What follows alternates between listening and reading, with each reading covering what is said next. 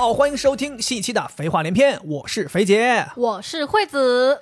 之前我们几期内容啊，跟大家聊的很多都是偏治愈系的话题。嗯啊，我们很久没有给大家带来这种纯纯的、简单的、快乐的内容了。爆笑系没有？哎，有很多朋友在评论区跟我们说，哎，什么时候再给我们带来一些这种比较简单的、纯纯的傻乐呵的一些内容啊？轻松搞笑的。对，所以我们两个人也想说，给大家做一期稍微轻松一点的节目。正好前两天因为我出差，惠子就借这个机会回了趟家。回家完了之后回来，见到我就跟我吐槽。哎呀，说这次回去你没回去，又被人家催这个催那个了啊，催生孩子了，是不是？对，关键重点是我爸妈一句话都没讲。哦，这么好。对，因为他们可能就是说听了我怕了，对、啊，他们听我们节目怕了 啊。哦哟，就是说是是屈服于 KOL 的淫威之下 啊，不敢说了，怕把你一不高兴给曝光了啊，直接公开处刑啊。所以爸妈现在收敛很多，确实一句话都没讲。嗯，但是亲戚们不知道这个事儿哦。所以亲戚们催你了，而且这次我爸妈还安排了两场吃饭，我一共回去只有两餐晚饭，两餐晚饭都聚会了。我严重怀疑他们可能就是让亲戚们催我借刀杀人 啊，自己不方便。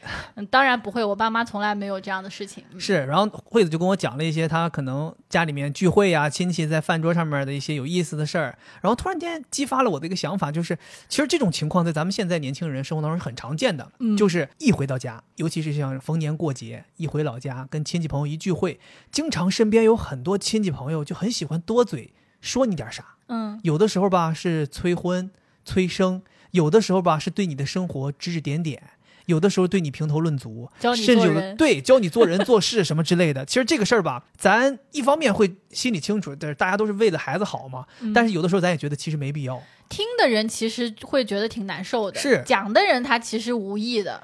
所以，我们今天就想来跟大家聊一聊亲戚多嘴对你指指点点这个话题。嗯、我觉得这话题一定咱们听众朋友当中很多人都很有共鸣，同时，它也是一个比较轻松愉快的一个话题。咱们就相当于聊聊这些事儿，然后吐吐槽，对吧？也欢迎大家在这期节目的评论当中跟我们互动起来。如果我们待会儿提到的这些故事你也经历过，那你可以跟我们分享一下你是经历的是一个什么情况，或者说你是怎么回应他们的。嗯、如果你有更令人匪夷所思、更想要吐槽的内容，也欢迎你在评论区里面告诉我们啊！大家可以在评论区里边互动起来，也可以分享一些你有什么小妙招啊，可以回应这些亲戚们。那咱首先就先从你这个回去吃饭被人催生这个事儿说起吧。嗯，你被怎么催的呀？我回来本来要跟你讲的，后来也没找到时间讲，哦、这正好在播客里面跟你讲，正好怪不得你策划这个内容啊，我就特意借这个内容处刑我了呗，准备。对，这次我们是这样聚了两次，第一次的时候我跟你说特别平静，我当时觉得，哎呀。这次回来不对，不对劲，好了，等等不正常，嗯，怎么怎么怎么有人催？不正常。当时我就觉得哇，怎么这次回来这么平静，哦、好快乐呀！哦、结果幸福的时光是短暂的。对，第二天晚上吃完饭，我就会跟我哥回上海，在吃饭的中下段，感觉那些亲戚开始要完成他们的这个催生 KPI 了，纷纷掏出了自己的稿子。然后首先是我坐在我旁边的伯伯。他跟我就语重心长，就悄悄凑到我的耳边说：“尊嘟假嘟。” 悄悄凑到我的耳边说：“我没 K。你说不得 biu 不得 biu，空洞康啷。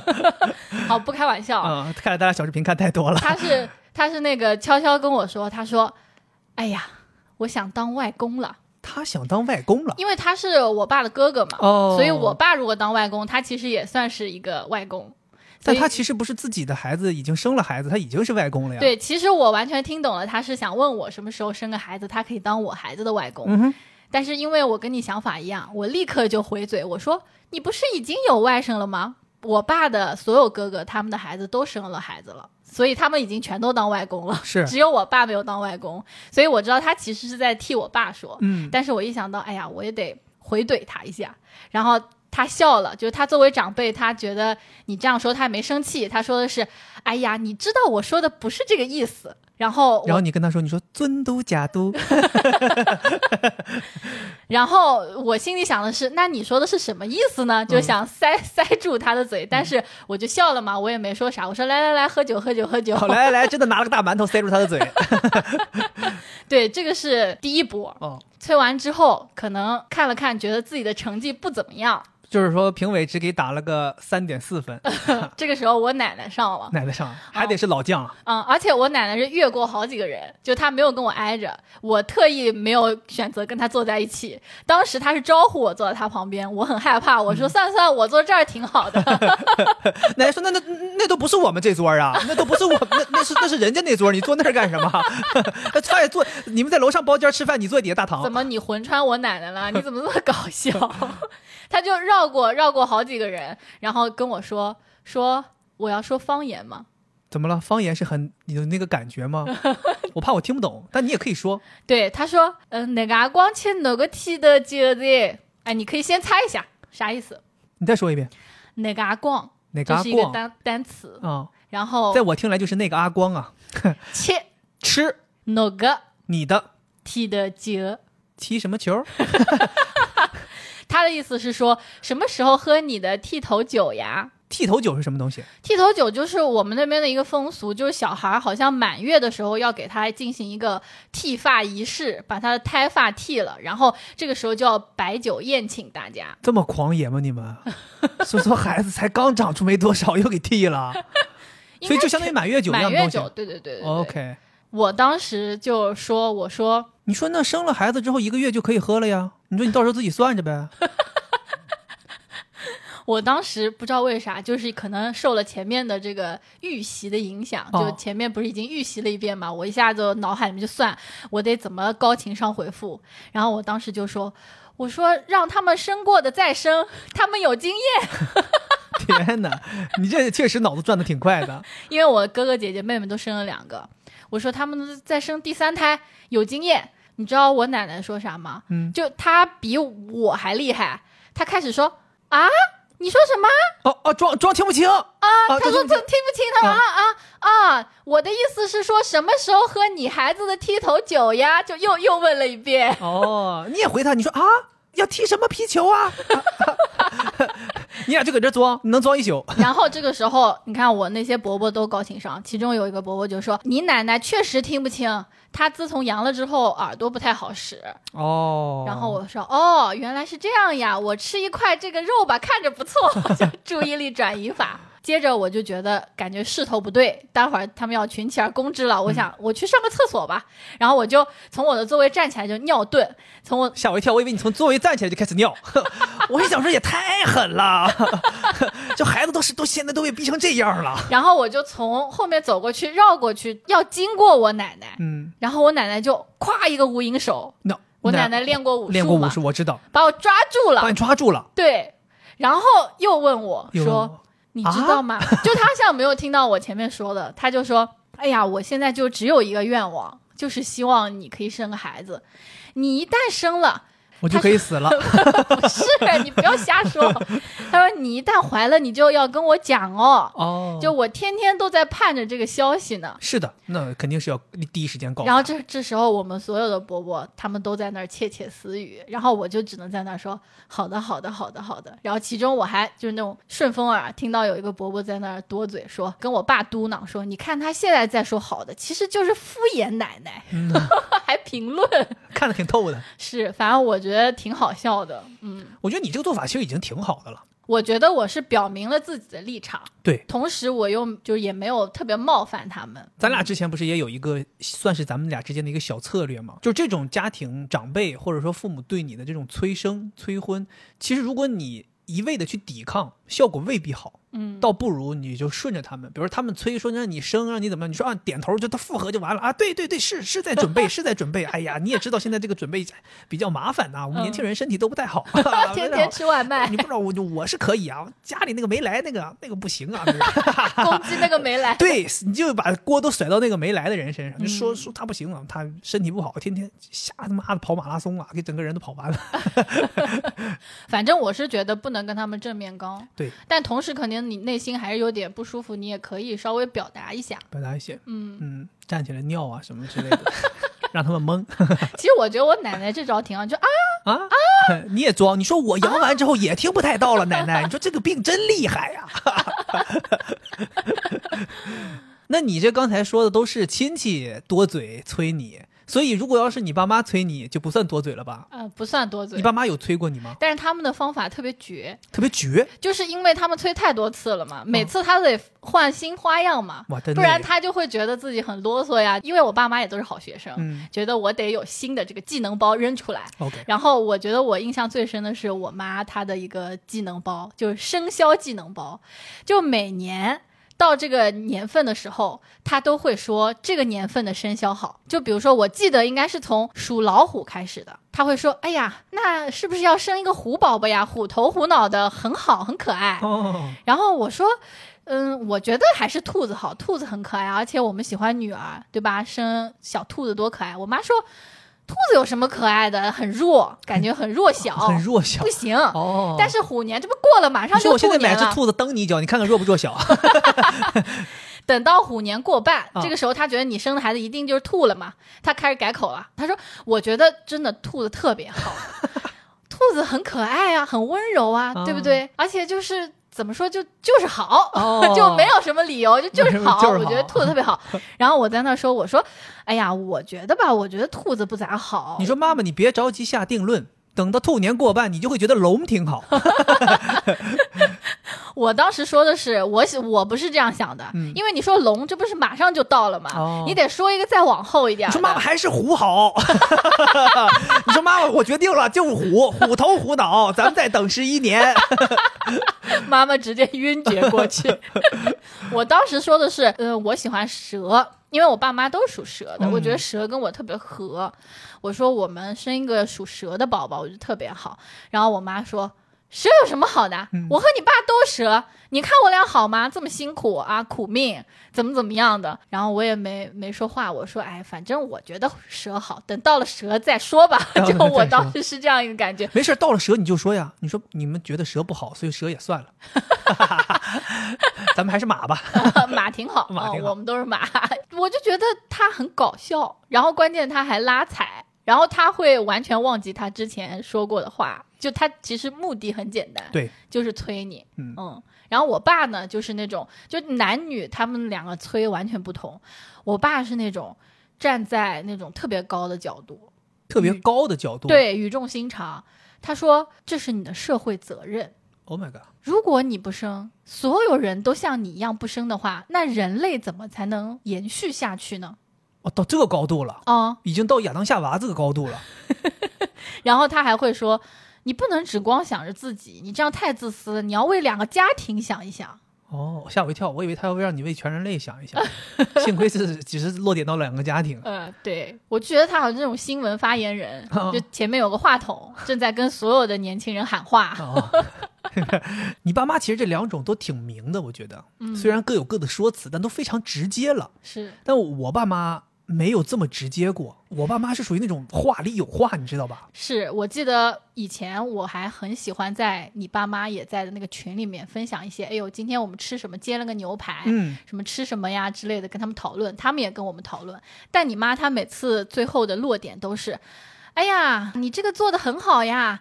嗯，以后你有了孩子，可以给他做给他吃呀。你可以多开发一些，有了孩子就要多给孩子做呀。对对对，就这种我妈特别喜欢在说一个什么事儿的时候啊，一下子给你讲到未来，说，哎，等你有了孩子，而且他还不是说那种很远的未来，就感觉好像很快了，你得做好准备。包括我们之前在商量说买什么车，嗯每次聊到要买什么车，我妈永远都是一句话，她不会关心你这个车是什么牌子、什么型号、什么排量，什么他都不关心，他就关心一件事他，说，你们选这个车可得选好，你得选一个大一点的。你选一个后排空间大的，她说你到时候有了孩子，你后边得放安全座椅，然后你呢还得放很多东西，出门带好多东西呢。他就老反复说你这个事儿，然后每次一说一提买车，他就要提说将来有了孩子怎么怎么样。是，后来我们买好车了，他第一件事就问，他都没问你这车多少钱，他也没问说你这车什么牌子，什么都没问，他就问车后排空间怎么样，大不大？你能不能发安全座椅？那他我当时就是你知道吗？他始终在提这个事儿，是，所以我也能感受到他的心里面可能是有一些这种想法。他经常会说：“哎，你们两个现在确实是快乐的，因为也没有孩子让你们去养。风控的时候，他会说：‘哎，你们确实没事儿，反正两个人也饿不死，不像有的人有孩子了就麻烦了。哦你们真的运气很好之类的。’就是通过一个 夸赞和羡慕，然后来催。不过前两天我听他的画风好像还有点变化，我们好像不知道聊什么，在聊到一个关于养老金的问题，然后我就抱怨嘛，我说我们这代人想领养老金可能还挺困难的，怎么怎么样？他就跟我分享他看到什么新闻，说什么现在国家要对于生孩子有补助啦，生一胎、二胎有补助，哦你知道吗？我当时吓吓坏了，我想说完了完了，聊到这个话题，他肯定要借此催了。哎，没想到他的话是生孩子现在确实成本挺高的，然后说什么现在这点补助根本就没有用，怎么怎么样的？哦，我听完之后还觉得挺放心的，他没有借此机会直接就开始催。嗯，感觉我妈还是比较冷静和客观的，可能他对于现在这个时代究竟适不适合生孩子，包括现在年轻人的意愿是不是想生孩子，他比较赞成我们自己的想法。是，但我觉得我爸妈他们之所以会催我，是因为我是女孩儿，明白？他们更能催我。因为如果你爸妈来催的话，好像是要让一个不是他们生的孩子来承担这个生育的风险，对。对然后我爸妈可能也会更担心我的身体，因为他们觉得你得早生，嗯所以他们就会催我。都合理。嗯，我觉得都合理，我也觉得。对前面刚才提到说我妈就关心我们买车这个事儿嘛，其实你每次聊到买车这个事儿，我就会想到你们家还有一个亲戚，嗯在我们买车这个事儿上真的多了不少嘴，嗯给我整个压力挺大。嗯我记得你们家这个亲戚，一个男性亲戚啊，咱就不提具体是谁了。咱们经常聚会，每一次一聚会，他就总喜欢来问两句，说车买了吗？准备买什么车？我记得最早的时候，先是问准备买什么车，对，后来我们说有点想法了，也计划在推进了，甚至有的时候可能我们一起去看完车，然后又一起聚会吃饭，他就会问啊，今天去看了什么车？想买什么车？其实我自己是知道自己几斤几两的，我能买个什么样的车，但他每次就好像要给我们推荐，说我给你们推荐车，每次推荐的车都巨贵，我 真的巨贵，就不是普通的贵啊，朋友们。嗯，我记得最开始的时候，他跟我们说说，你们啊，最好还是买个 SUV 啊。他说我觉得卡宴不错，啊，真我的假都我都？懵了，你知道吗？当时这名字一出，我在说卡宴，他单独跟你说的吗？就大家都在。哦，卡宴不错，后来我心想说，也别一下子就说买不起这种，是不是？找个理由。我说，哎，我说那个，其实我还是喜欢旅行车啊，旅行、哦旅行车有帕梅，保时捷帕梅旅行车帕。梅是旅行车，对，帕拉梅拉是一个有点像那种猎装，像旅行，它有一个后屁股。哦，这价钱没差到哪去呀、后来我就还是我还想说，哎呀，后来我就直说，我说保时捷太贵了，我说买不起保时捷，我说我觉得啊我要能买个奔驰，我都挺厉害。他马上奔驰有。奔驰 GLS，我这我说咱这车没有一个下一百五十万的，这是这怎么看出来我有这个实力的？你知道吗？所以所以我说要买劳斯莱斯也不是没有道理，没有道理，对吧？有道理，一脉相承，你们家 你们家一脉相承啊！哎呀，而且你知道吗？他那个话还不是说你可以买一个什么什么，或者说推荐你买个什么，他的话是怎么不也得买个什么什么？你懂吗？你把这个车，你把这个车再跟到后边，怎么不也得买个卡宴？怎么不得啊？至少得来个 GLS？我在想说，怎么他都能买得了这个东西啊？真的是，我当时真想不懂。哎，我跟你讲，就像你刚刚说，你说他说买卡宴什么，我完全都没往心里去，哎，啊、这就说明其实有的时候亲戚多嘴，他不一定对你造成影响，但有可能对你的另一半造成影响。是因为我的这个亲戚跟我是特别要好的，嗯然后我觉得我跟他特别契合，然后他可能也很爱我，嗯所以他肯定也是出于对我的爱。他觉得，哎，我这个外甥女儿，她就得配上这个车，哦所以他才会在你面前说那些话。哦，他可能已经是看出我能力了。他心想说，我现在跟你提劳斯莱斯，你也买不起，但看起来好像卡宴你可以。是吗？这怎么看出来？哦，这个人他这个体重，这个肾的话，大概一颗是多少钱，对吧？角膜捐一个多少钱，对吧？把我就是拆开了卖啊，哦，把我拆开卖。嗯，所以你跟我说这个，让我也挺有感触的。嗯其实我当时是没有想到，我可能还在旁边起哄呢。我说是是是，我也觉得这个车好。好，我也知道好。不过有的时候有一些亲戚，他的那种指指点点会让我觉得不舒服。就当他在给你推荐让你买什么的时候，你觉得还好；但如果你真的买了什么，然后他在那里说贵的时候，你就觉得特别难受。就有的时候，有的亲戚，比如说你背一个新包回去，我们女生不是喜欢买包嘛，那嗯包都挺贵的，他可能觉得你这包挺好，还问你多少钱，你有的时候也很尴尬，你说还不说？但有的时候你就会觉得，哎，那我也就说吧。说了之后，他会啊，买这个这么贵的东西干什么？就好像就是指点你的消费，炫耀，我买就为炫耀，买就为回气你，呃，怕了吧？我不买这个钱省下来也不会给你花，是吧？不过现在年轻人确实是这个状态，嗯就是你没买这些贵的东西，你也攒不下钱，你也不知道钱花到哪去了，是所以还不如犒劳犒劳自己，买一些自己喜欢的东西。是，所以我我觉得这个很鼓励大家不要在意说亲戚会说什么，嗯就还是得买。对吧？买你自己喜欢的东西，我觉得你要就是说特别在意，又不想听他们那个，你就别拿回去，对，因为你回家次数还是少，你就拎个塑料袋儿，拎啊塑料袋儿有点过分，就是那个帆布袋儿，买那个就是那个叫什么来着大润？发呀，不是，啊就是过年回去的那种蓝白塑料袋儿。啊蓝白塑胶袋儿，对对，啊拎那个回家，春运必备的。然后亲戚说：“孩子啊，这怎么了？在外面受苦、哦。我说是爱马仕限定，就这个塑料袋子四十万。之前好像有一个奢侈品牌子还是什么轻奢牌子，巴黎世家、啊是吧？他做过这出了袋子，那个那个塑胶袋，对，正经不便宜，正经不便宜。所以你说像咱俩这种情况，结完了婚，亲戚朋友可能最常催的就是生孩子这个事儿。但其实不光生孩子，其实很多咱们生活上的一些事儿，他们也想管一管。对，因为其实现在的婚姻跟我们父母那一辈、长辈那一辈的婚姻的观念会非常不一样，他们可能会看不惯你的一些做法，比如说结完婚之后，经常在家里面聚会的时候讨论到说过年要去谁家过，然后我会特别骄傲的说，嗯，我们商量好了，一年去大连，一年就来上虞，这样子的话，父母都可以跟我们一起过年。没错，但是我们家亲戚不止一个，而且有男有女，都同时 diss 过我的这个想法，而且他们是非常严肃，甚至有点凶的说：“你怎么能这样想呢？过年你就应该去你自己家过年呀。”我说：“那我回上虞不也是回自己家吗？”嗯他们就说：“不是的，你结婚了，你嫁到他们家去了，你就是他们家的，他们家才是你自己家，所以你得去他们家过年。我结完婚变大连人了，啊呃，大连人呢？哦，大连人，啊我就是怎么说大连话，怎么说大连话？那个什么嘎了哈。”什么嘎？你彪不彪？你是彪吗？学点好吧？那个怎么上来都学些骂人话去新海湾遛弯去吧。我算算算，听听听听听，我都分不清楚你是哪儿的。所以就不是嘛，我就不是嘛，嗯我今天心里面就特别难受，因为我知道他们的观念，我非常能理解。不管是我妈妈这边亲戚，还是我爸爸那边亲戚，除夕永远都是在男方家过的。哦，老一辈儿的习惯，是，嗯，那那个时候孩子也多呀。那我外婆，哎，女儿不在，但儿子儿媳妇在。那我奶奶没有女儿，就全是儿子，就很热闹，他们都觉得挺好。但我们属于独生子女嘛，我肯定觉得不能说都去某一个人家里面，对吧而且男生也很能理解这件事情。那我就觉得亲戚实在太多嘴，就这是我们自己家里的事儿。对，就我爸妈他们也说，就是说你还是得去。那我觉得这不算多嘴，因为我爸妈是当事人，就他们有权利来说这个事儿。他们说我们不想你们来过年，别来烦我，啊还得给你们弄饺子。对那北方饺子咱可不会包。对。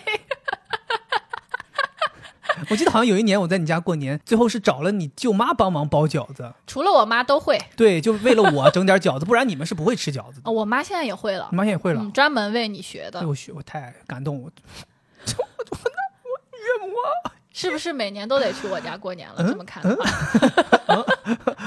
感觉好像这损失好多。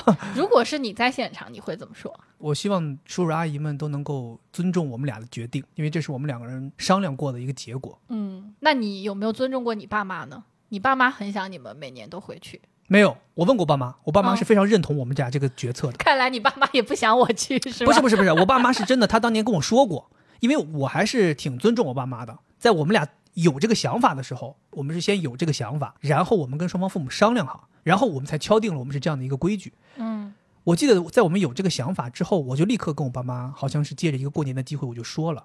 我爸妈很能接受，因为他们非常能理解独生子女父母身边没有孩子过年这件事儿一定是非常冷清的，嗯所以他们就能理解，所以他们就接受这件事儿。甚至比如说，万一哪年有点什么问题，说不能严格按照一家这儿一家那儿了，中间有个变化，他们也都能接受。嗯，我觉得在这件事情上面，我就没有像催生孩子那么温柔的去化解。嗯，几乎我遇到的时候，我都是直怼的。直接掏枪了，直接咔咔咔咔，就是啪啪一个连发给弄死啊！什么多嘴？因为我觉得这个事情对我来说很重要。哦，就生孩子，我觉得只关乎我们俩。嗯我觉得我爸妈吧，催一催，如果真真生不生，最后跟他们其实关系也不大。嗯，但是是不是一起过年这个事儿，我觉得还是很重要的。我很希望我爸妈可以跟我一起过年，所以我就会马上就说：“我说那如果我不回家，我爸妈怎么办呢？你爸妈就开心呢，跟我们一起玩儿啊。打麻将啊。你爸妈可能，你每天打麻将爸妈可能内心还在暗说说，千万别回来，千万别回来。我爸妈肯定就那些亲戚，又是我爸妈，是不是可能还花钱了让他们讲这个？后面还有精神损失费，被我怼了之后的精神损失费。每年年初，你爸妈会给亲戚们开个会，今年两个 KPI，第一个催生，第二个让他别回来过年，好不好？大家完成了，到年底有红包啊，使点劲儿啊，一个个的都。如果没完成怎么办？去年就没没看着什么效果，今年都使点劲儿啊。太好笑了。但是我发现那些亲戚吧，也不完全跟我爸是一伙的，啊，就他们有的时候有意无意的吧，就戳我爸妈肺管子。在重男轻女的这样一个价值环境下，他们经常好几个亲戚我都听到，其实当时我都很不爽，但是那个情况下我没怼，因为他们说的是我爸妈，没有说我，我不能直接怼他们。嗯，他们说啥呢？就说叫我爸妈早点退休，对吧？听着是不是挺好？说哎，你们也别累了，嗯早点退休，不要赚钱了。嗯，这前半句是不是挺好？是多嘴就多嘴在后半句，说的是，哎呀，你挣那么多钱，最后不也是别人的吗？就意思是他们生了个女儿，然后女儿之后会嫁给别人，然后这个钱就给别人了，就这个意思。那他们太不了解他们女儿了。这钱能到落到别人手里？但他们脑海里面有一个非常根深蒂固的想法，就是之后这些钱一直都是传承的，嗯对吧？那之后会传给我们的孩子，那我们的孩子不是姓于吗？想太多了，嗯就这点钱还能传到我们孩子那儿？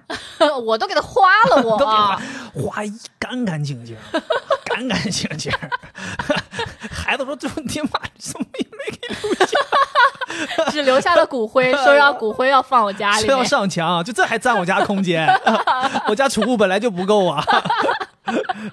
嗯，反正呃这个虽然我们在调侃，但我觉得还挺反映社会问题的。而且我觉得我爸妈心里面肯定很不爽，所以这可能也是因为我总是争强好胜，就在你这边特别争强好胜的原因。就是我觉得我绝对不能让我爸妈丢脸，觉得生了个女儿怎么不争气之类的。但我不知道这个是不是也是一种毒害。其实我也不用这样想。我觉得从我的角度，我能做的就是在你爸妈面前，或者说不能说在你爸妈面前吧，在任何情况下都始终保持我们两个人是非常平等尊重的。嗯，这样的话甚至你要对我好一点。对，一定的。这样的话，你爸妈就不会有这些担心，或者说亲戚们即便看到这种情况，他们也不会再去讲这些话，因为他们可能一次两次可能不了解我们俩的关系，可能会讲出这种话。时间久了，他们看到我们两个人的关系是这样的，是正常的，是非常好的，他们就不会再讲这种话。所以你就十年如一日，这真的是十年如一日。就去我们家，但凡餐桌上有虾，你都会给我包，啊甚至给我妈也包，没错，对吧？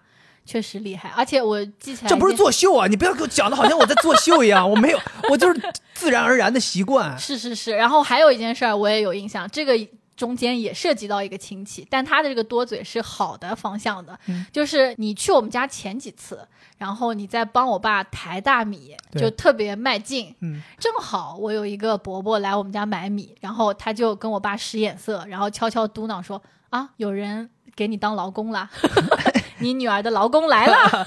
你说名字说挺对呀、发音很标准啊。”就说：“哎，以后有人帮你了什么之类的。嗯就是确实你做的是挺好的。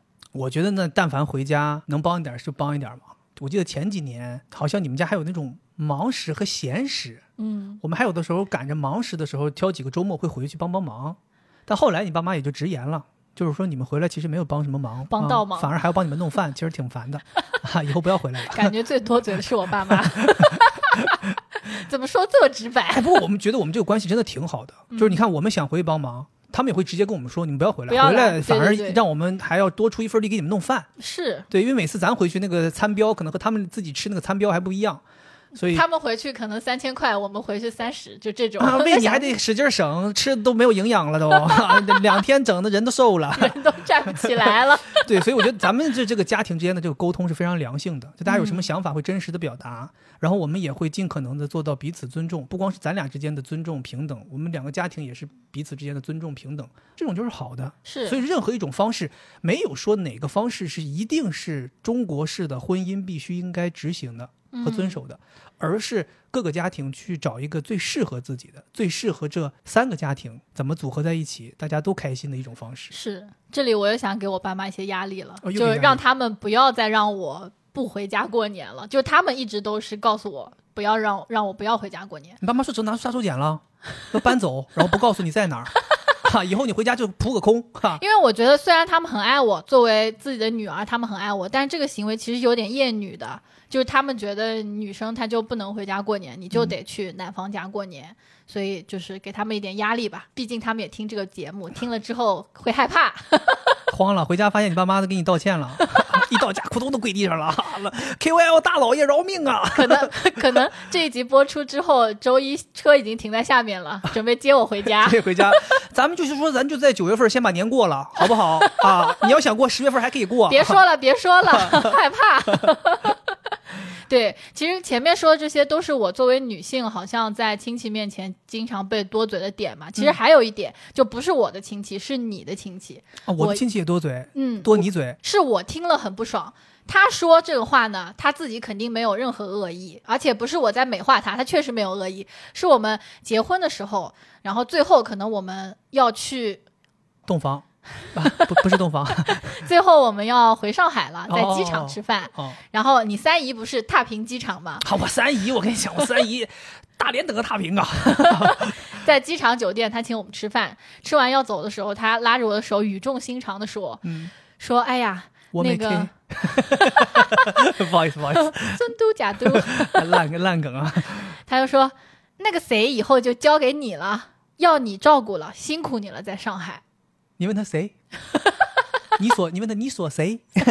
你锁谁？是吧？对对，你问他你锁谁？我当时一句话都没说，其实我心里面非常疙瘩，但是他一定理解不了我这种疙瘩。你想，你三姨多大人了，对吧？他全家都是他一个人操心，嗯，这个大家族都是他操心，所以他就觉得在家里面肯定是女生要更多照顾男孩，所以他就跟我说了这样一句话。当然，我现在想想，会不会他也是受了你爸妈的这个？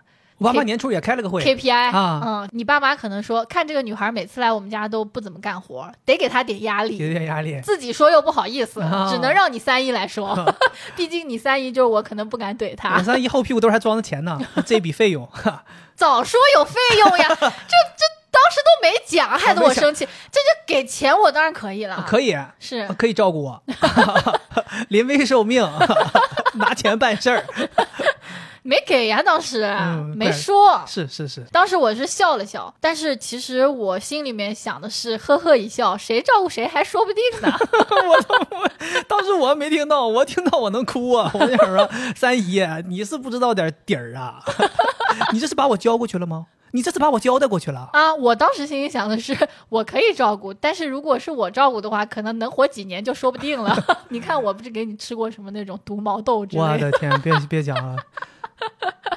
哎，不知道为什么刚才那么欢乐的气氛，我现在突然叹了一口气。为什么突然如此怅然？我就觉得，哎，作为女生真的太辛苦了，就是在多嘴这件事情上面 也要被多多嘴，而且是。很多都是一些厌女的这种多嘴，我会有一种以一己之力在对抗这些古板的亲戚的感觉，但你又不能怪他们，因为他们就是接受这样的教育，这样长大的，所以还是挺累的。所以咱经常有的时候在老在聊说，希望这个社会可以有变化，可以有变化，这个变化也是需要时间的。他那一代人有一些思想，可能我们这一代人会慢慢变好，但也未必会变成最好、最理想那个状态。但是至少有这个变化，这个趋势是让我们高兴的。很有可能到我们下一代人，再下一代人，慢慢会变得越来越好。我们只能寄希望于这个时代，或者说这个世界会变得越来越好。此时此刻，我们所经历的这些，我们只能在叹气中慢慢想办法去改变。是的，其实你看，你刚才说很多都是给女性的压力，多嘴都是多到女性身上。我也分享分享，男性其实也经历了一些，这样可能你会平衡一些。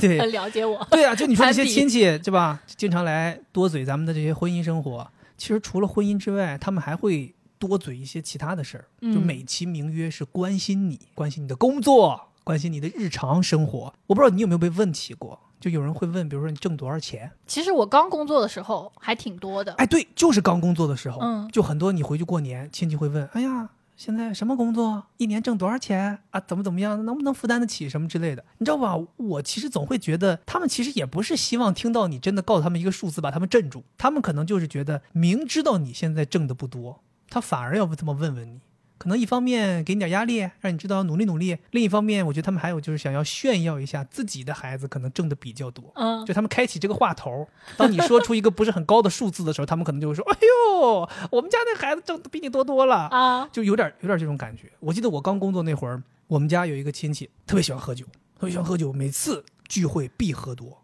他每次喝多之后都有一个常规操作，就是把我和我弟弟、我表弟，因为我们两个孩子是比他儿子小的，小还挺多，叫到身边去教育他。教育的核心，他讲很多很多事儿啊，七七八八的，工作、读书、婚姻，但他核心就是一个目的，就是为了突出他的儿子有多优秀，然后让我和我弟说：“你们得学着点儿，你们看看你哥啊。”那个时候我哥确实也不错。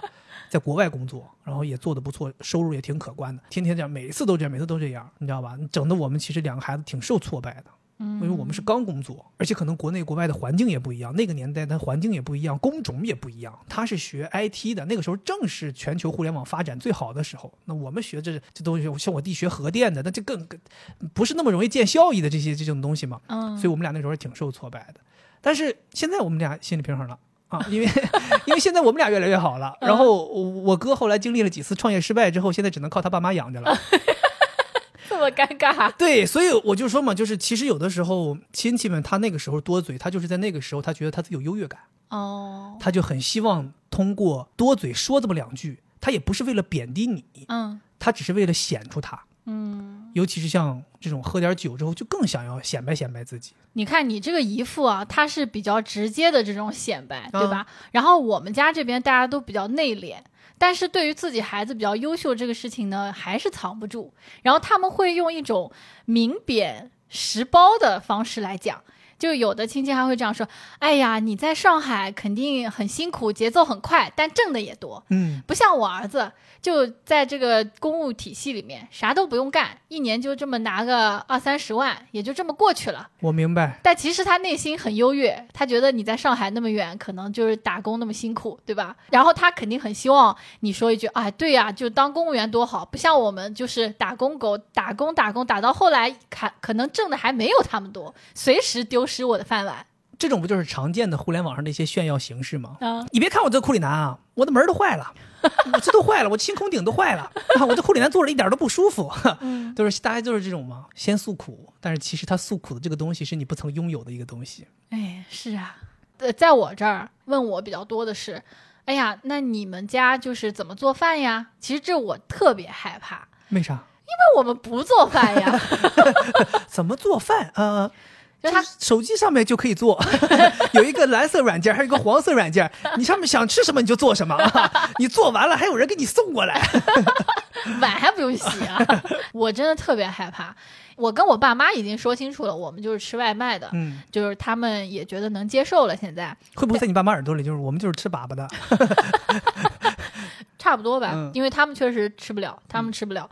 但是其他亲戚，比如说再年长一点的，他们就完全接受不了。所以我有的时候也不知道咋说，我都说啊，我老公做，他会做。就那个红烧鸡翅做了一年呢，我跟你们讲，哦呀，熬啊，高汤啊，熬一年呐，红烧鸡翅 都熬，是不是入味包儿浆了入味儿啊，熬入包浆味儿啊，后来跟锅都熬到一起了。对这个问题啊，虽然也不能怪亲戚多嘴，就是他们也只是生活化的询问啊，嗯说你们现在怎么吃饭，都谁做呀？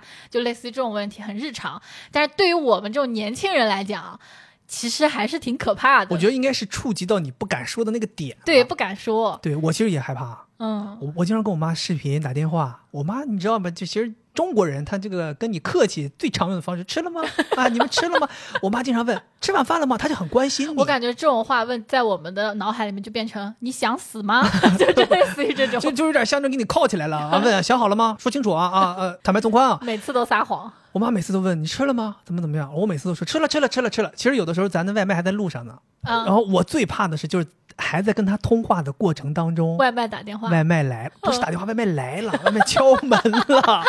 你知道，每次敲门，我妈都问，我妈说，哎。怎么回事？什么声音？我就说，我说啊，我说那个叫点水果，啊、叫点叫点水果，你这简直一箭双雕啊！啊吃水果，他们很愿意让你很开心。他说啊，水果确实得多吃，或者有时候会说什么叫了个奶茶，叫点甜品，嗯，其实都是正正餐。嗯，对，有时候不敢出声，有时候甚至那个就外卖都摆好了，来电话了都不敢吃了，就有害怕呀，真的害怕。然后每次问你吃了啥，你还得造几个菜出来。造几个菜自己做，做几个菜就反正就会做那几个菜。对，然后你每次都说啊，李慧会做，就感觉让我长点脸。啊，咱俩都是互相的。对你让我长脸，我让你长脸，咱俩脸一天比一天大，但饭一道也没做。其实亲戚他还有一些 diss 你生活方式的多嘴，比如说六维姑娘她养猫嘛，其实很多现在的年轻人都养宠物，嗯，但是上一辈他理解不了你养宠物，所以六位姑娘经常跟我吐槽说，她家里面有几个亲戚还不止一个，也是不止一个，就天天 diss 她养猫，就有的说，哎呀，猫是畜生，他根本不知道你对它好，对吧？没必要给它花那么多钱。你养猫，你为什么不去养孩子呢？你养猫养的比养孩子还精细，猫能给你养老送终吗？对吧？你得养孩子呀。你说你说什么？谁是畜生？你说跟猫在一起，我才是畜生。你说什么？猫给我养老送终，明明是我给它养老送终。你说你家里位置摆错了。你说你看一看就没养过猫。对呀、嗯，你说谁是大小王不知道吗？在家里，然后有的可能他前卫一点，觉得哎，你养个宠物也很正常，现在的孩子，但他对于你养宠物的方式还要 diss。怎么宠物方式怎么 diss？比如说他给他的猫绝育嘛，其实大家都知道绝育对猫来说是好的，哦，但是那个人不理解，他说：“哎呀，那你不是嗯违背天性吗？阉了它，你相当于剥夺了它的一些快乐啊，这不你爸那个理论吗？啊。啊，你这你没有社会责任，你这样的话，猫怎么繁衍后代？猫会灭绝的。然后这个算是比较愚昧的吧，还有一些不愚昧的，他觉得自己特别厉害。他说：“你应该养中华田园猫呀，你应该去领养，领养替代这个购买，就因为六维姑娘她养的两个猫都是买过来的品种猫嘛。嗯，就当然听着你觉得好像也有点道理，但是你又会觉得他很多嘴，因为你已经养的这么多年了，就你有必要再来 diss 一下这件事情吗？就为了显得自己好像很懂。这个我们觉得就讲到的就不是说单纯的多嘴，我觉得这个其实都已经上升到了对于一些人的评判，嗯，对于个体的审视这样的一个层面了。对就咱们其实前面有很多内容，咱们之前做过很多期内容，其实始终在跟大家讲的就是我们不要去评判别人。对吧？对尤其像六位姑娘这种，我觉得领养代替购买这件事情，它一定是有它的道理的。但是你也不能去说让所有喜欢品种猫、品种狗的人都不要做这件事情。所以我觉得每个人都有每个人的选择，去选择领养的人，我们可以支持他们。但是买品种宠物的人，我们也不能说他们就是做了什么错事，没有人做的错事，这只是大家的一种生活方式不一样而已。嗯就像我们喜欢吃外卖，我们不喜欢自己做饭，也有人喜欢做饭，也有人喜欢出去吃，每个人都有属于自己的生活方式，没有对错，千万不要站在一个好像居高临下的地方去，又给人家指指点点，对不对？因为有很多事情真的站着说话不腰疼，或者说事不关己你就高高挂起，真要是你，你也未必能做到你口中的那个圣人。对，而且你明明有更好的说法，比如说你看到别人朋友圈发了自己的猫，你回一个哇好可爱啊什么之类的，让别人开心一下，有这么难吗？你非要去说一些好像你觉得很厉害的话，就董哥呗，董哥，嗯，真的很烦。包括我有个朋友，他在朋友圈发了，就是前两天不是张伟丽夺冠了嘛，啊，拳王又夺冠了，金腰带，金腰带对吧？然后我有个朋友，他自己在学拳击，他就发了一个四张照片，然后说哇太厉害了。然后他还因为学，他知道一些名词，所以说的比较专业。嗯，然后底下他的一个男性亲戚就说啊，原来女生也关注这些呀。然后我那个朋友倒是直接怼他说：“怎么了？我不能关注吗？而且这人家可是一个女生夺冠了。”对呀、然后那个男的还回他，他说：“嗯，我没有想到女生可以说的这么专业。”他当时发给我，我也觉得很生气。你说我不光说的专业，你要不出来碰一碰，我打的也挺专业的。然后这些亲戚让你匪夷所思的点就是，有的时候他们甚至连你的外表都要指指点点，而且还特别喜欢指点你的外表，因为可能他们也没话找话，然后看到你了，好久不见了，就先说一说。啊，然后我这次回去也遭遇了这个事儿，他们好多人都说：“哎呀，你这胖了呀，你这可不行呀。”就当然有很多人在打圆场，说：“哎呀，就看起来就是福嫩嫩的，嗯就我们就福态嘛，就是就是圆润的，挺好的。”但是其中也有几个就说：“哎呀，你这个有点太胖了。太胖了，嗯太胖都都快一百斤了，你太胖了，你这哪行？这影响身体健康了。嗯，当时我没有说什么，我就笑笑，因为我自己是从来不会对自己的外表有不满意的时候，所以我没觉得他们冒犯到我了。但我爸还挺厉害，你爸站出来生气了，你没生气，但是他帮我说话了，我印象很深刻。他说，嗯，他其实一直都是这样的。一直都这么胖 他说他其实一直都是这样，挺胖胖的。啊就我会觉得，对呀，我一直都是这样的呀。我的妈！我第一次 听到别人，你爸觉得你一直都是挺胖胖的，在我眼里你一直都太瘦了。啊，没有啊，包括你每次回家，其实我妈都会觉得你太瘦了，她希望你多吃一点儿。哦，那可能就是我爸对我的宠爱吧，他不希望我就是难过。可能就是说南北方人还是有一些差异嘛。可能你这个体型在北方确实就是瘦的，哦，但是可能在南方确实已经算是中等的这种身材了。嗯，所以你当时可能是一个正常体型，但是到了我家就被我奶奶说成是我的天啊！滋不嘎。虽然我不太敢冒犯咱奶奶啊，但是我觉得当年那个滋不嘎、猪八戒这件事情还是让我挺受伤的。真的啊，对，因为我那次去，我记得很清楚那个场景，嗯，从你家开车到你奶奶的诊所，你爸在路上反复叮咛啊，说你奶奶很在意一个人的外表是不是精神，跟我说你得挺直，一直在脑子里记啊，就挺直、挺直、挺直、挺直，下车我就开始挺啊，挺得太直了，肚子都挺出来。可能也就是因为有点肌肉动作变形，就挺得太厉害，导致这个肚子挺出来了。你想想，朋友们，你们想一想，就猪八戒那个肚子，它不就是有点像挺出来的样子吗？是，所以后来奶奶就第一次见面之后的只留下了一个评价，就是问惠子为什么找了一个猪八戒回来。嗯。所以好像后来我就开始减肥了。那如果再给你一次机会，如果他当面跟你说，嗯说怎么找了一个滋不嘎，嗯你会怎么回他？大师兄，师傅被妖怪抓走了。我以为你会凑近说尊都假都，奶奶，我没 K。或者跪下说奶奶你别说了，我已经够胖的了，你别说了，或者疯狂道歉，然后第二天吊死在他家门口。我天，这什么梗？为什么你说两遍？好像，这个是网上现在有一个高情商回答，嗯就其实也是针对这种就是尴尬场景或者你想回怼的场景，你会怎么说？然后现在网上经常会有一些人搞笑嘛，就有一些搞笑回复，比如说这个尊都假都我没 K，这都是一些万能回复啊，就跟以前那个最早进网发那钝角一样，怎么都可以回复。啊、对，还有人会说，告诉他说，嘿嘿，我最近在学高情商回答哦。吓死他！对，然后还有就是疯狂道歉组，就是那个哦跪下来、就是疯狂道歉组，然后还有就是命案组，就每次都是吊死在他家门口，就行行行，大家就是为了搞笑。谢谢你给我科普一些网络的梗。那还有啊芽菜、芽菜组，就每次不管对方说什么，你都说你牙上有菜。哦，OK OK，咱说回来啊，嗯说的这个对于身体外形的知识点点，其实我是挺反感这件事情的。嗯为什么我反感呢？其实有一个原因就是我回家，回我自己家，回大连，基本上每次回去都会遇到被人指指点点外形这件事儿。嗯其实我小的时候是一个挺胖、挺福态的这么一个小孩儿，嗯然后后来你想，你随着年纪越来越大，你开始有一些审美上的追求，你就可能会对自己的体重有一些管控，然后甚至有的时候可能没有管控，会有一些放纵。反正总而言之，每年回家都不一样，那个体重都不一样，体态也不一样。我们家亲戚，尤其是女性亲戚，就我妈那几个姐姐，特别喜欢评价我这个胖了、瘦了。关键他们有一个让我觉得很无解的地方，你知道吧？我每次回家，因为他们都住在一个小区，基本上我每次回家，可能第一时间他们就会来家里说：“哎，见一面，嗯，问候一下。”送一些馅饼过来。哎，对，给弄些你喜欢吃的呀，或者怎么样，见个面打个招呼。一年没见孩子了，因为大家关系都很好。每次见你要胖了，他们就说：“哎呀，这胖了，你胖了，你可不能再胖了，你再胖就丑了。再胖就滋不嘎哎了。呀，甚至有的时候说你再胖就蠢了，怎么怎么样？哎，你胖了，他说你胖了。我后来不是瘦了吗？有中间有几次瘦，回去瘦了，他们一见面，哎呀，你怎么瘦了？哎呀，你怎么瘦了？你可不能再瘦了，你再瘦不好看了。就是我每我都后来都很懵，我就胖了也不对，瘦了也不对，而且牛逼的是胖了不让我再胖了，瘦了不让我再瘦了。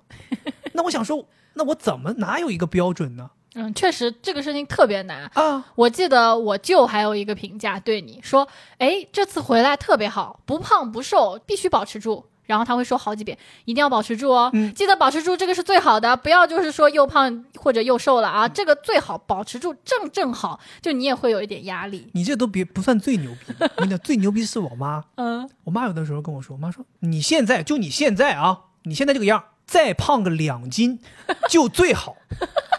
你知道吗？怎么算出来的？我就跟我妈说：“我说妈，你知不知道这两斤怎么拿捏？我说我很有可能吃顿饭喝口水，我可能这两斤就回来了，就超了。我说哪有这么容易拿捏这个东西的呀？嗯我说所以你这个体重一定是一个动态平衡，对吧？我说你肯定是在一个起起伏伏的过程当中保持一个相对的稳定，你不可能说我永远都是一百二十八，我永远都是一百三十二，你不可能。”人不是机器，我又不是说像那种像个大面团子，我胖了我就消掉两块，我瘦了我就粘回来两块，对吧？哪有那么容易？是对，所以我其实觉得胖瘦都是我自己的选择。我觉得大家没有必要针对一个人的外形你去评价。以前我记得前两年社会上还有这种朋友之间经常会流行，一见面就评价你胖了还是瘦了。是，现在我发现大家已经都好很多了，大家开始知道每个人都有每个人自己追求的体型、生活方式，不同的生活方式就是带来不一样的体态的，就是带来不一样的外形的。这都是一个人的选择，还是回到上面我们说那个，不能评判人家这些事情。而且我觉得哈，就是在亲戚多嘴的时候，你心里有多难受，其实也取决于你自己认不认同。你会难受，是因为你心里面先认可了这种攻击，然后你再自我攻击，所以你会觉得特别难受。像我，比如说别人说我胖了，我不会有什么太难受的时候，是因为我从来不攻击自己的身材。哦，嗯，但是如果他们说你说你太瘦了，像个小老头儿，我就会觉得，哎呀，他们又在说他了。或者你胖了，他们说你胖了，我也会有那种感觉，说，哎，他们又在说你胖了。其实我是对你的身形是有一些在意的，所以当他们在多嘴你的时候，我会有点难受。哦，哎，你这么一说的话，让我想到我为什么还会难受，还有一个原因。你比如说我胖了，他们说我胖了，其实你说我自己不知道我自己胖了吗？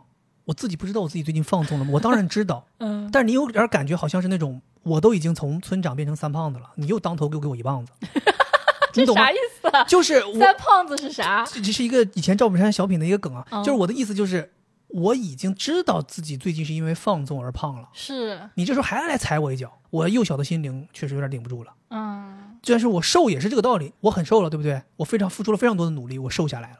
然后你这时候过来我说，哎，你不能再瘦了啊！就感觉好像我瘦这件事情是我很简单就做到的。你知道我经历了什么，我才瘦成这样吗？你随随便便一张嘴就说你不要再瘦了啊！我觉得这个就是多嘴的这一方，他没有去思考你这个人他经历了什么，达到今天这一步，所以他没有办法设身处地的去感同身受。对，所以真的就是对别人的一个评价，真的你一定要深思熟虑再说出来，对呀、因为你真的不知道对方会怎么想，我觉得不是深思熟虑再说就，尽量别说。尽量别说。是，对，你想，如果只是说我们两个本人，可能还好一点，但有的亲戚他会说你的孩子。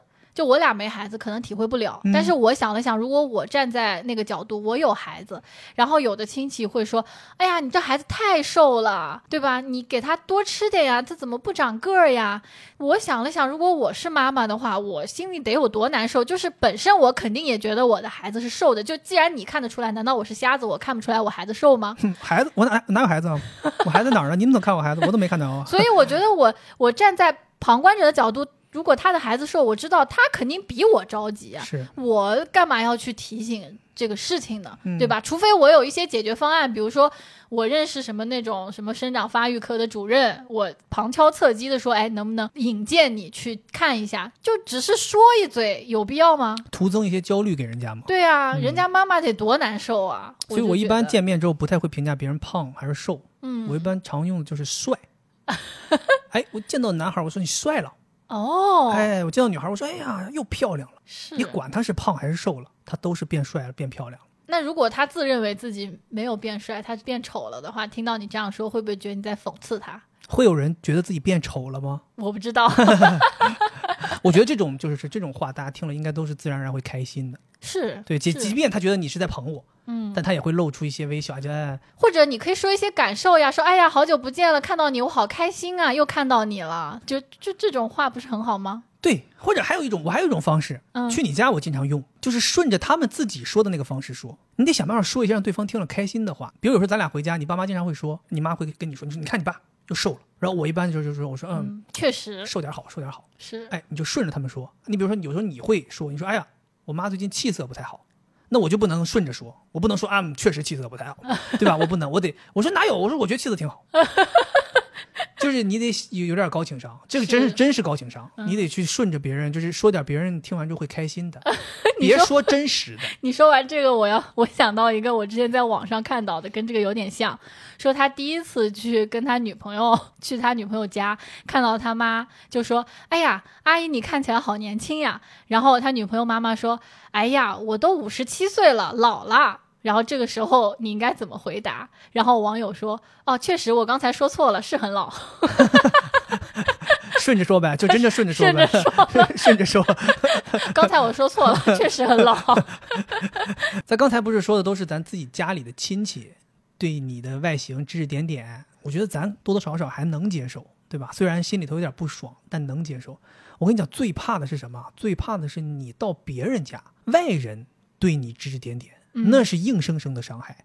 尤其是谈恋爱期间，你去另一半家，我之前有俩同学。就真的经历过这事儿，说出来真的就跟那种网上瞎写的段子一样，你都没想到会这么夸张。嗯，男孩吗？都是男生。我同学第一个，他是女朋友是广东那边的，然后他是个北方人，假期就去广东，顺便旅游，顺便见了一下女方的家里的亲戚朋友，家里也挺那个的，就带着大家一起吃饭，类似于一个小聚餐啊什么的。是这个男孩呢，就吃饭的时候呢，吃完一碗米饭，又要了一碗米饭，就吃了两碗饭。现场就有个亲戚，也没避讳人，就说这么能吃，跟农民工一样。也加上那个同学可能黑一点儿，他就讲了这么一句话。是吗，叔叔？你家有工地呀、正愁没工作呢，马上上工。啊呃，工地还有活儿，我先走了啊。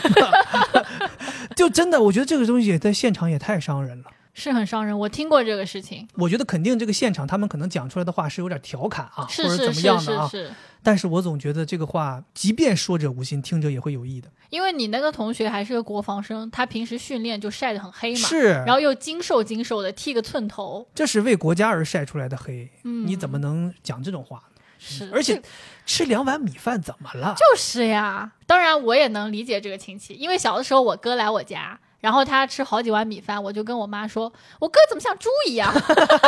这个事情被 从小说到大，我就是那个我哥眼里多嘴的亲戚。天哪！但是我因为是小孩，人家会觉得童言无忌。然后我另外一个同学也是跟女朋友回他们家，嗯这个事儿还让我挺生气的，你知道吗？那女的还是个大连人，嗯然后哎呦，就他跟我讲讲起这个事儿的时候，我就代入我们大连人怎么这样，我当时特别生气，说也是回去他们那个女方的亲戚朋友也是聚一起吃饭，嗯吃着吃着也是女方那边有一个亲戚说了一句话，很认真很严肃的说，嗯，说我们家叉叉叉从小就是按照公主养大的，你是肯定配不上的，就跟我同学说你是肯定配不上的。就现场给你下结论了，你知道吗？就是真的给他气完了。他当时他说在在桌上，他直接就撂脸了。没办法，这个东西你任何一个人，你不管是男生女生，被对方的家庭说了这么一句话，你当场肯定撂脸儿，肯定不行，受不了。我从小也是小王子啊，啊，小王子怎么，配不上你们公主了？童话主人公小王子啊，对啊，就是你，啊一头金发。对，反正后来回来，他跟我们说，我们也特别气愤。他好像回来就分手了。哇，那我觉得这个亲戚他怎么能在这种时候说这样的话呢？是啊，所以咱就说嘛，你说这种场合，其实我觉得他们也不一定说心里就是坏，嗯就是恶人，就是让你难受，其实都不是。你看，咱讲了这么多亲戚多嘴的这些时刻、这些嗯事情，他们可能就是在不合时宜的时候说了一些不该说的话，是他们没什么边界感，他们就觉得好像都是亲戚，我又是长辈，我想说什么不能说呢？好像他们经常会对你的人生的这个流程提一些问题，对呀、就是他好像觉得你的事儿就是他的事儿，是。就经常问你结婚了没，生孩子了没。其实这种问题，我觉得很好奇的，就是嗯咱们都是一家人，对不对？那我要结婚了，我爸妈肯定会通知你呀、对呀、那我没通知你，就是没结婚喽。对呀、就你问我说结婚了没啊？上个礼拜刚结，没叫你吗？啊，你没来吗 对呀、对不对啊？那家里要是说孩子生孩子了，生再下一辈儿了，那都是开心事儿，那肯定都通知嘛，那你也会知道的嘛。对呀、你不用天天来问嘛，那没告诉你就是没生嘛，那不然怎么样？那你过来问说，哎，你你孩子生生孩子吗？有孙抱孙子了吗？哦，你这孙孙子明年能上大学了啊你不知道啊？对吧？他不可能，对不对？我觉得就是，其实这些事情真的都没有必要说反反复复，有点像没话找话，大家一见面就非得了解这种东西。嗯啊，这反而给任何一方，无论是父母这一方还是子女这一方，都增加很多没有必要的焦虑和压力。是的，之前武志红老师就说过，就是中国的这个家庭，它就是跟其他国家的不一样，它就是一个大家庭。嗯，就他就是会很尖锐，他觉得你的事儿就是我的事儿，他也没有觉得说，呃，我是想来看你笑话，你这么大了还没结婚，而是他真的觉得你的事儿就是我的事儿。但其实每个人都应该坚守自己的事儿，没错，而且他没有边界感，还体现在他以他的价值标准来评判你，然后还觉得这一定是对的，希望你照他的做，所以他就会多嘴你。所以我觉得咱们听众朋友们，尤其是咱们现在一些比较年轻的听众朋友们，还没有成家的，或者说没有生孩子的，可能还会面临我们今天讲的这些被亲戚们多嘴说两句。嗯，我觉得亲戚们这种多嘴，咱甭搭理，真的，咱讲心里话，咱甭搭理，咱就过好咱自己的生活，咱就做咱自己喜欢的自己。是。但我有的时候会觉得有一些亲戚啊，他们就像没有自控力一样。有的时候我能感觉到他们也知道他们不该说这个话，啊，但他就是控制不住，他就要住说。有病。就是好多我看到，就是他们说完之后，我回完，他们也露出了一丝尴尬，就感觉好像自己不该说，但他还是说了。不是我想说，孩子，你爸妈给太多了，有费用，有费用，我们得完成。我觉得他们好像忍不了，嗯我他们得就是增加自己忍的能力。所以我觉得咱们这种年轻人，或者说咱们这一辈，对于听到他们讲这些多嘴的话，他们如果说的对的、有帮助的，咱就听了，嗯听一耳朵；是如果他们要说的没有用的，咱就左耳朵进右耳朵出。是你这个说的特别对，就为什么有的人会觉得跟亲戚聚餐，他们要说这些，你觉得特别烦恼，是因为你总想要说服他们，或者想要辩论，或者想要把自己的愿望表达出来。嗯，但是你一定要记住一个原则，就是跟亲戚对话，你的原则是快速结束这个对话。嗯，所以不管他说什么，你都要说嗯嗯嗯，好的好的，我知道了，是这样是这样。就是你要知道，你不是要把你的观点传输给他，嗯也不是他要说说服你，你们俩要签一个合同，而是赶紧结束这个事情，赶紧结束。但他说说完就好了。是，其实我还有一个体会，就是在这个亲戚多嘴这件事情上面，嗯可能听众也能感觉出来，咱们分享这个故事，惠子分享的故事比较多，我分享的故事比较少。为什么我好像身边的亲戚不太会有那么那么多多嘴的情况呢？像我前面说的，其实很多亲戚啊多嘴，是因为他们想体现他们的优越感，他们想来你这儿炫耀一下。但我们家为什么少呢？很少有人来说我们呢？是因为我们那些亲戚没有优越感，他们过得都不咋地。我不是说贬低他们啊，嗯就是指在我这一代人上面。你想想，我们家这么多亲戚，俩离婚的，然后还有一些家庭不幸福的，然后还有一些工作不行的，没工作的，是，包括像婆媳关系，我们家亲戚里边还有那种儿媳妇和婆婆真的在家里动手撕巴起来的，动手打起来的。所以你说他们都真的生活都过得有些都是一地鸡毛，所以他们也没有人愿意到我这儿来多嘴，因为他们在你这儿展示不了优越感。我们两个人，你看我们夫妻关系也好，我跟我爸妈关系也好，你跟我爸妈关系也好，然后我们还自己在上海生活的也挺好的。回家之后，他们没什么可说你的呀。他说你啥呢？他恨不得从你这儿学点啥。这个给我带来的一个最大的启发就是，把自己的日子过好。当你过得都比他们好的时候，他们也就不会再来指指点点了。确实，你看在亲戚聚会的时候，话最少的那个人，往往就是可能现实生活中没有那么顺利的一个人。嗯，他就就小透明，哎，我还是别说了，不要关注我。对啊。而且你看，我这个人也有一个自己的性格，就是我从小就比较刚强，比较嗯独立，从小就没有哪个长辈可以对我指指点点。可能这也是我一直以来的性格。然后长辈们也都知道了，说我这个孩子就是这样，就是非常有自己的想法。他坚定了一个什么事儿，谁也改不了，怎么怎么样的。是是是，所以他们也很少，就也不能叫很少，就懒得来说我了，因为他知道说我也没什么结果，我大概率要么就怼回去了，我要么就是点点头啊啊啊啊，然后左耳朵进右耳朵出，所以他们了解了我这个性格，他们就不会再来我这儿多嘴。我觉得这个也是咱们如果现在听众朋友当中还有一些年轻人，比如你正在读书的，其实你可以在家里面塑造一个非常独立的形象，